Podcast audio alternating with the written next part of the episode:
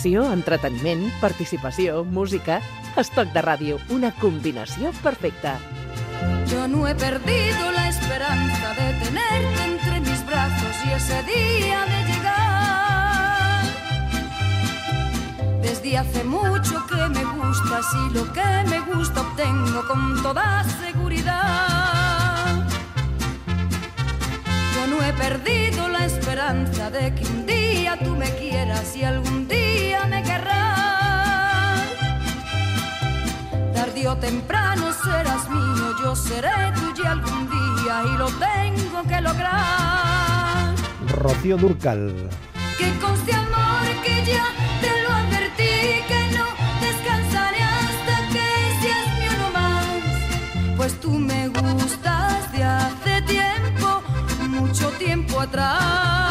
También se le conocía como Marieta. Me gustas mucho. Me gustas mucho tú. Rocío Durcal, eh, Carlos, que gustó mucho. Una mujer que tuvo una carrera eh, extensa, extensa, Bueno, extensa. porque empezó de, de, de casi prácticamente de niña. Porque fue cuando Carlos Núñez conoció a Rocío Durcal en, en aquellos festivales. eh, Sí, pero eso ya estaba radio, un poco, ¿no? ya estaba más jovencita, ¿eh? ¿Ah, sí? Sí, sí, esto ya fue en los, fue en los años 70 Ujú. y fue que, bueno, la gente más mayor se acordará de que se hacían muchos festivales medio promocionales, que lo hacían eh, gente de radio, había de, de todo. Y entonces traían un- a los artistas del momento, hacían un- una o dos canciones normalmente en playback y todo el mundo contento. Y eh, en uno de estos eh, estaba Marieta, que además me hizo mucha gracia porque yo la conocí en, el- en los camerinos. Bueno, sabes aquello, que no sé qué, qué fijación tenía yo con los A ti te camerinos. pasan unas cosas, conoces En en, camerinos. en el ascensor, en los camerinos. A los ¿eh? camerinos, sí. Y entonces, en este caso, eh, era un festival como más de pop, más rockero, y ella estaba pues en, en pleno auge, pero ya de rancheras, pero la metieron allí. Y entonces fui y te choca que aquello era como una gran fiesta, o sea, todo el mundo estaba en otro plano, ¿sabes? Eh, mentalmente, físicamente estaban en otro plano. Y claro, dices, bueno, hostia, te, te choca, te choca, porque la imagen que tenías de ella era, eh, bueno, diferente. Ahora es cierto que Marieta siempre había sido bastante fiestera, porque había sido la, la musa de los brincos, ¿te acuerdas? Que había estado con Juan Pardo. luego con- Brincando por aquí, brincando bueno, por ahí. Exactamente. Pero em, era divertido, era divertido. Y me sorprendió, me sorprendió eso de la imagen relajada, ¿no? Relajada en, una, en un ambiente de festival. Mm. Rocío Durcal, tantos y tantos éxitos. Amor, tranquilo, no te voy a molestar. Mi suerte estaba echada, ya lo sé. Y sé que hay un torrente dando vueltas por tu mente, amor. Esa relación con los brincos es ahí donde se formaliza eh, su mm, eh, encuentro como pareja con Junior, Sí, porque primero había estado con Juan. con Juan Pardo. Sí. O sea, había sido novia de Juan Pardo. Yo no sé si de, de- de alguno más, pero bueno, eh, era del grupito y, y al final acabó con, con, Con- Junior. con Junior. Que Junior en, en aquella época todavía estaba con, había estado con los brincos y luego estuvo con Juan eh, Pardo y hicieron aquel dúo, Juan y Junior, ¿te Sí, acuerdas? claro, claro, claro. Y luego ya él ya se relajó.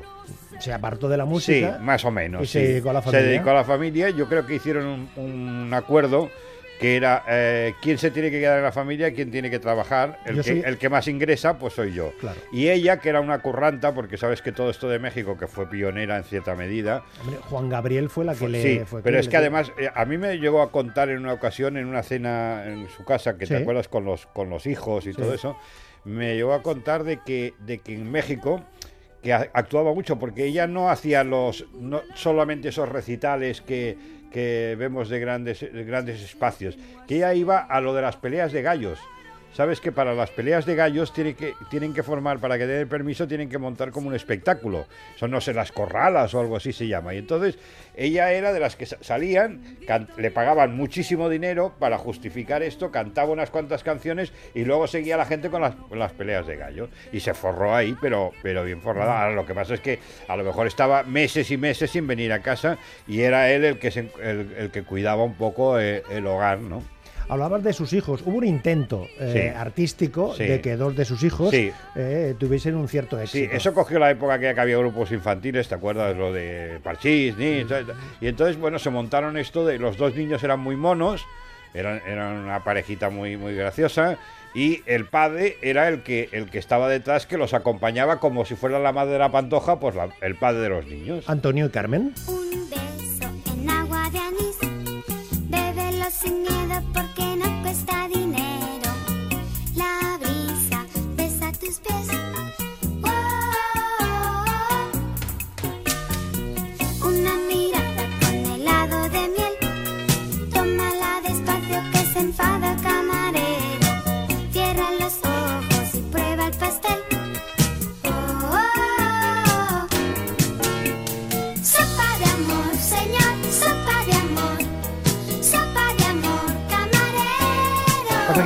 oyes ahora y con esta perspectiva eh, te, suena diferente, pero Sí. en el momento Era un boom. Era una cosa dulzona. No, para- no, gustaba, gustaba. Es que, es que también hay que ver el momento que, por ejemplo, ahora dices, ¿cómo es posible que a lo mejor haya 10 o 12 grupos infantiles en, en el mercado funcionando? Pues en- ahora lo piensas y dices, qué raro. Pues no, no, existían. Había muchísimos. Los Nins, ¿te acuerdas? Sí, había sí, había muchísimos. Regaliz, Regaliz, sí. o sea, entonces las compañías hacían esto. Cuando algo funcionaba, pues intent- intentaban crear. Y esto fue de Warner, si no recuerdo mal, que fue Warner que, que empezaba Warner como gran compañía aquí. Y esto fue uno de los lanzamientos y, y además los llevaban, pero vamos, súper ¿Tuviste, bien. tuviste la oportunidad, eh, Carlos, de compartir con la familia los, Sí, momentos eh, casi finales Sí. de, de la vida de Sí, Rocío? porque ¿no? la otra vez que te dije fue en un día que fue más con los niños y que estaba, estaban ellos, pero eh, vi la, la escena familiar. Pero luego ya fue una especie de, de gran recital que hicieron en su casa, eh, a las afueras de Madrid, que tenía un, un casoplón para entendernos, y montaron en el jardín un escenario y hubo un concierto, pero, pero era como una especie de re- reentré de ella después de haber estado mal y el aspecto lo tenía, hombre, se está, ya era guapa, pero, pero había perdido mucho y ahí estuve con ellos. Y entonces ahí me pasó una anécdota de estas que, que siempre, yo soy muy guerrero para el, tema profesional. Y entonces eh, había como, como ella se movía y, y había la, la gente que iba a preguntarle y entonces se, montó una especie de, or- de desorden porque las televisiones, no sé por qué, creen que eh, por el hecho de llevar una cámara tienen prioridad en todo y te apartan y te quitan. Y entonces yo me, me enfadé mucho y puse un poco de orden con la gente diciendo, oye, un momento, aquí va todo por orden y entonces no respetaban pues a gente de Madrid profesional que lleva muchos años, que porque iban con una libreta pues los apartaban y yo dije, ups, tranquilos. Y entonces me puse muy, muy, mm, bastante... Y Marieta me dijo después, dice, oye, menos mal que has puesto un poco de orden porque esto era un caos, porque todo el mundo quería la última.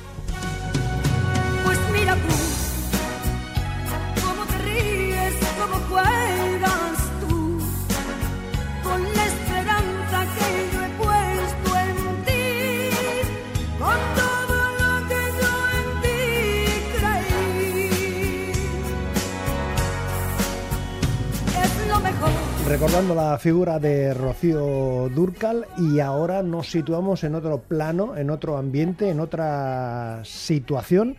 Diciembre 1991, Berlín, en el escenario Héroes del Silencio.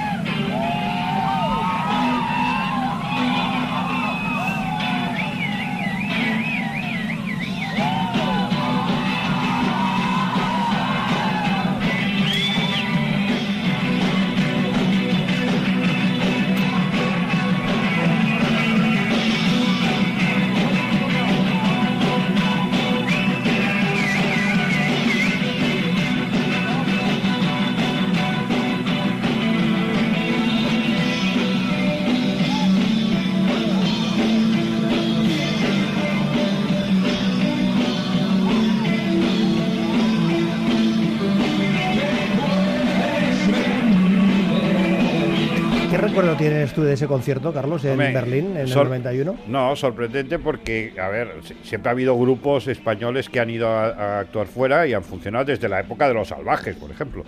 Pero eh, a mí me, me- me chocó el ver que tenían un público tan fiel. O sea, era un público ale- alemán, no eran los españoles que estaban por allí, no, no, era alemán y que les gustaba muchísimo esto. Entonces hicieron un- un- en plan eh, gran banda de rock en un espacio allí en Berlín, que era un Berlín del, del- tú lo has visto del año, ¿no? Que era que era reciente, había era emergente, aún sigue siéndolo, pero enta- entonces todavía había mucho movimiento.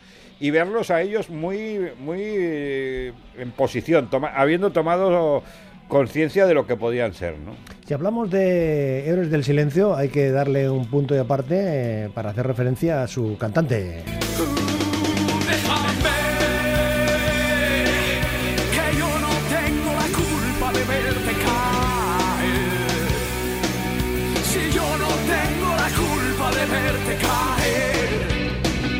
Porque eso de que Bumburi siempre se ha asociado, siempre ha tenido esa imagen un poco. No, no- no sé si calificarla de arrogante, pero sí, es un poco tiene un punto. soberbio, ¿no? No, es un, es- a ver, eh, tiene cualidades, pero es un poco, es un poco creído. Pero es curioso que gente que lo criticaba o eso que lo tenían un poco, luego se han convertido en, en esta carrera fuera de, de héroes del silencio, pues en no admiradores, pero colegas. Y ellos sí me habían ido un poco, eran de Zaragoza, él era, yo los conocí eso cuando cuando estaban a punto de, de empezar por una, por una mediación de que eran familia de una chica del periódico y me, los, pre- me los presentó. Y luego los, los fui siguiendo más o menos y a mí me llamaba la atención. Yo lo que pasa es que siempre decía a es que, es que eh, el problema, que, o sea, el problema no, era la razón del éxito también, pero que a mí me daba la sensación de que era, era un señor que cuando cantaba algo parece que te estaba eh, contando pues la Iliada o, o la Biblia, Me- o sea, era como muy solemne. Sí, me, me hablabas antes de cantante muy epopéico. Epopéyico, claro, es que, Epopéyico. es que es lo que te digo, que contaba unas cosas que este para decirte me voy a me voy a comprar el arroz en la esquina, pues parecía que estaba haciendo la gran aventura de la humanidad. Oye, estuviste en Londres en la grabación Sí, de, eh, sí, de, de uno un- de los discos, de me parece disco. que sí, era posterior a eso, pero es- eso fue muy gracioso, porque eh, a veces las cosas las hacen con toda la buena intención y te llevan a escuchar un disco en funcionamiento, entonces te llevan al estudio, pero resulta que eh, en ese caso, eh, todo el rato que estuvimos, toda la sesión, era eh, en la repetición de la misma, era para un, grababan un vídeo y estaban repitiendo siempre la misma entrada de batería. Y entonces acababas con la, realmente con la cabeza como un bombo porque no veías más que el señor haciendo la, la batería todo el rato. Una vez, otra vez, que es, eso a veces dices, no, pero si lo ha hecho una toma. No, no, 50 tomas hasta que salió la imagen que querían. Mira, Frank Sinatra. Fly me to the moon, let me play among the stars, Frank Sinatra, que había estado en España en distintas ocasiones, sobre todo eh, para mm, encontrarse con Ava Gardner, que su última visita fue en 1964 en Málaga para rodar una película. Tuvo algunos eh, problemas eh, con la policía y en el aeropuerto mm, dijo, nunca volveré a este maldito país. Y la verdad es que eso fue en el año 64 y no volvió hasta septiembre de 1986 cuando hizo un concierto en Madrid. En Madrid, sí, que fue una sorpresa. Pero él, ya lo había hecho. La verdad es que él, había venido a España, pues sabes que con Ava Gardner estuvo en la costa, aquí también en la Costa Brava, se peleó con. Bueno, se discutió con Mario Cabré. eh, bueno, hubo muchas cosas, pero él dijo que no. Y fíjate si le tenía manía a España, que yo recuerdo que yo era pequeño y se comentó de que, de que una de esas anécdotas de Sinatra, de que le habían pedido para venir a un programa de aquellos de fin de año de, de televisión española. Y entonces él dijo, televisión española, ¿cuánto vale que me la compro? O sea, para que, como quería decir que ni de casualidad. Pero luego vino a este, a este concierto de Madrid que so- sorprendió porque era un estadio. A ver, él era Sinatra, pero tampoco pensabas que podía tener tanto re- repercusión. Y ahí estuve, coincidí yo con Loquillo, que me sorprendió hasta cierto punto que Loquillo fuera a un Sinatra, pero sabes que él era muy, él también ha sido muy croner y le ha gustado mucho la música francesa y estuvimos ahí juntos viendo el concierto. Una de las canciones que sonó en ese septiembre del 86 en el estadio Santiago Bernabéu.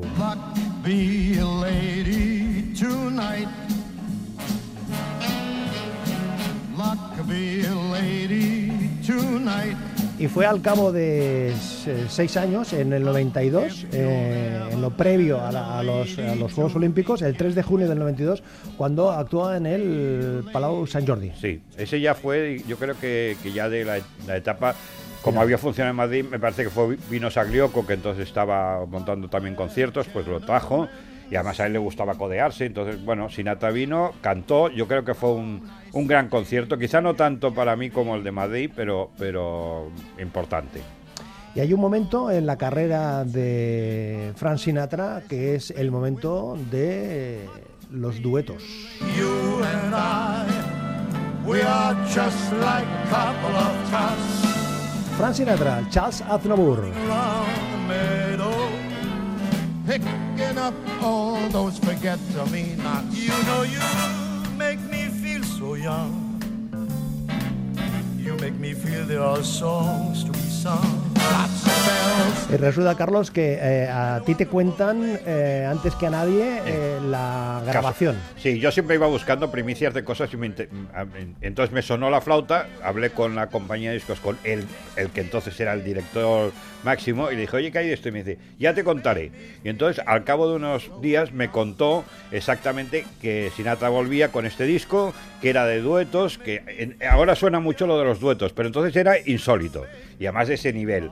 Y bueno, pues me dio todos los datos, dijo, sobre todo, manéjalo que no parezca que te lo he dicho. Digo, no, no. Y lo publiqué. Y fue la, la- la exclusiva, dijéramos, mundial, porque luego al cabo de, uno- de unos días lo, lo- lo se recogió y lo publicó todo el mundo. Pero mm, estuvo francamente divertido porque a mí me gustaba. Y la idea es que ahora dices, bueno, que canta con otros. No, pero es que era Sinatra cantando con toda esa gente. Y fíjate que, que creó una, una inercia de, de- de tipo de este, de este discos de este tipo que eran muy, muy frecuentes. Estuviste conversando con Charles Aznavour que Sí. te explicó la mecánica de Sí, la grabación sí, de. Sí, estuve, en, estuve en París en la presentación de eso, en el estudio, que nos lo pusieron en todo el disco, y Aznavour yo pregunté que cómo me había ido y me, me explicó una cosa que yo no, yo no sabía, que era que luego me lo confirmó Emilio Estefan mucho tiempo después. Pero eh, me dijo que ellos ni siquiera habían visto a Sinatra, que ellos iban a un estudio, les daban una parte, la grababan y Sinatra había grabado como hacía Sinatra, había ido de una tacada, había cantado las canciones que se sabía de memoria con la facilidad que lo hacía y luego lo habían montado. Y la única que hizo un guiño se ve que fue eh, Barbara Streisand que hizo un eh, eh, hola Frankie o bueno una cosa así entre medio para que variar.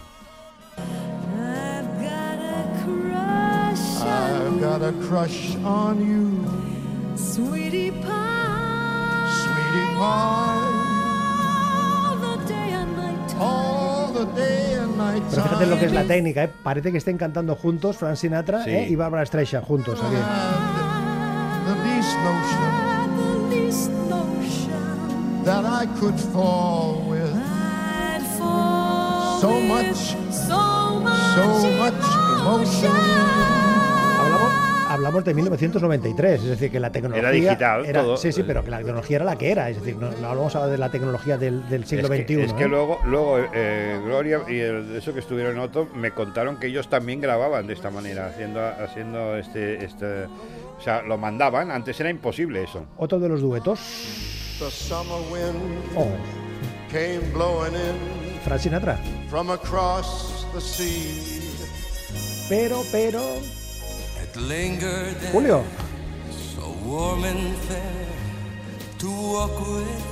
eso fue también un espaldarazo para Sí, Julio grabar con. ya había, te- ya había tenido, pero sí que te, reco- que te, que te coloquen Diana Ross que te- y tal y con los que había de espera, en lista de espera era importantísimo.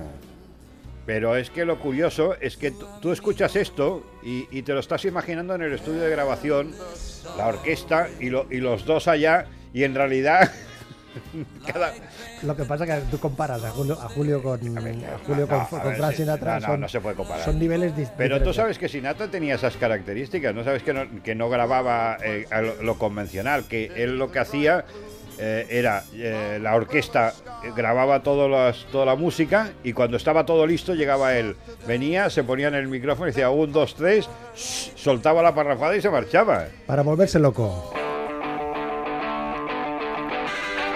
Este guitarreo es el inicio de una de las canciones de Te, Te- Tequila. Aquella de Me vuelvo, me vuelvo loco. Eran casi, casi como los Rolling. pretendían presentarlos como los Rolling.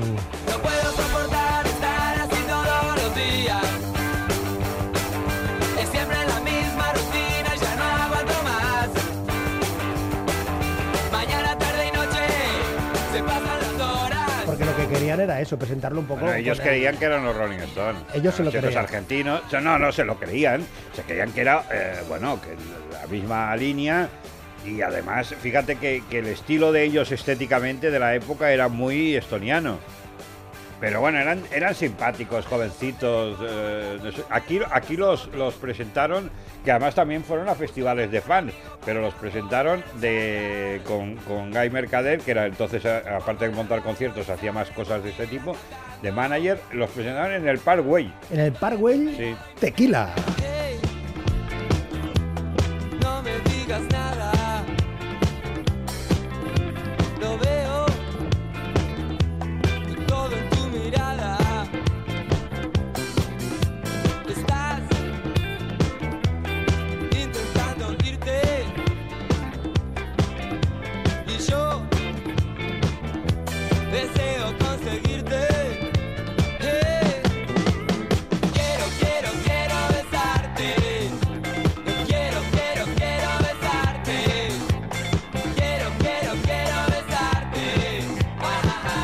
Estos chicos que durante un tiempo, como decías tú, eh, Carlos, fue fenómeno de fans, ¿eh? Fue un fenómeno es de fans. no, ¿eh? la gracia era que ellos iban un poco como de rockeros, pop y tal, pero al mismo tiempo eh, tenían uno- unas seguidoras de, de fans.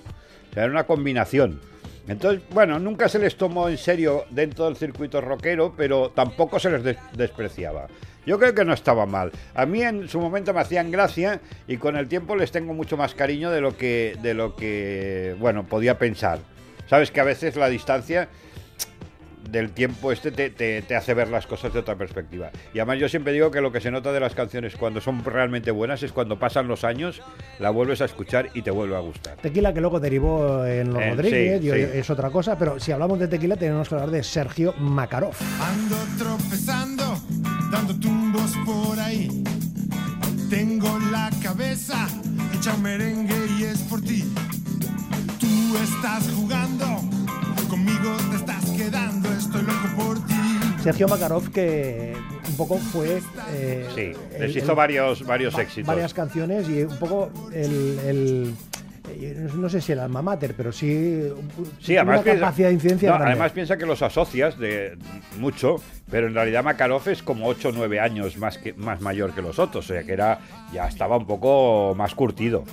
Y eh, bueno, mm, yo creo que les hizo unos éxitos importantes y eso propició que también se lanzase él como cantante. A mí la verdad es que el primer disco, que el primer disco coincidió con el de Antonio Flores, ¿te acuerdas de Antonio Flores? Sí. La misma época, fíjate qué diferencia de, de eso, pero a mí me divertía Makarov. Y luego se instaló en Barcelona, se instaló en Barcelona, ha, ha hecho carrera en solitario, rara, pero, pero bueno, dentro de con cierta calidad, no ha sido ya superventas ni cosas de este tipo, tampoco lo fue al principio. Pero como autor ha sido un, un autor interesante y eh, el personaje es, es muy entrañable porque de, de verle de, de aquella época con los rizos como muy, muy divertido, muy moderno, ahora lo ves y va parece con una perillita, eh, sin pelo, es, es otro, ahora es con, con sombreros, es más, mm, no sé, con, con- con más intelectual. Acabamos con un apunte sobre Robert Plant, el cantante de Led Zeppelin. Mama said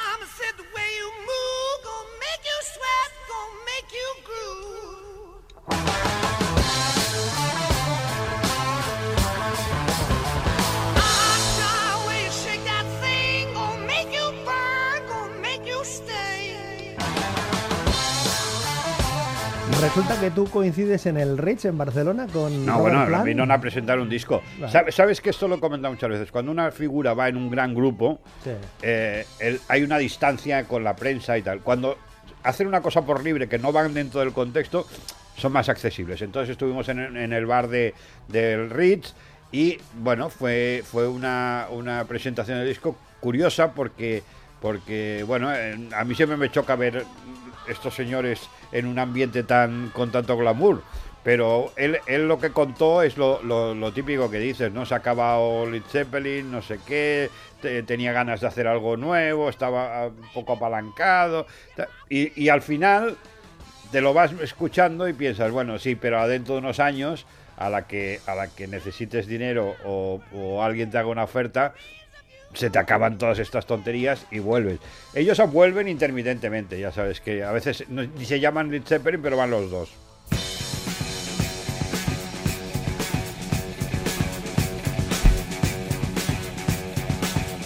De Rocío Durcal a Led Zeppelin, pasando por Tequila, Sergio Macaró, Frank Sinatra y Héroes del Silencio.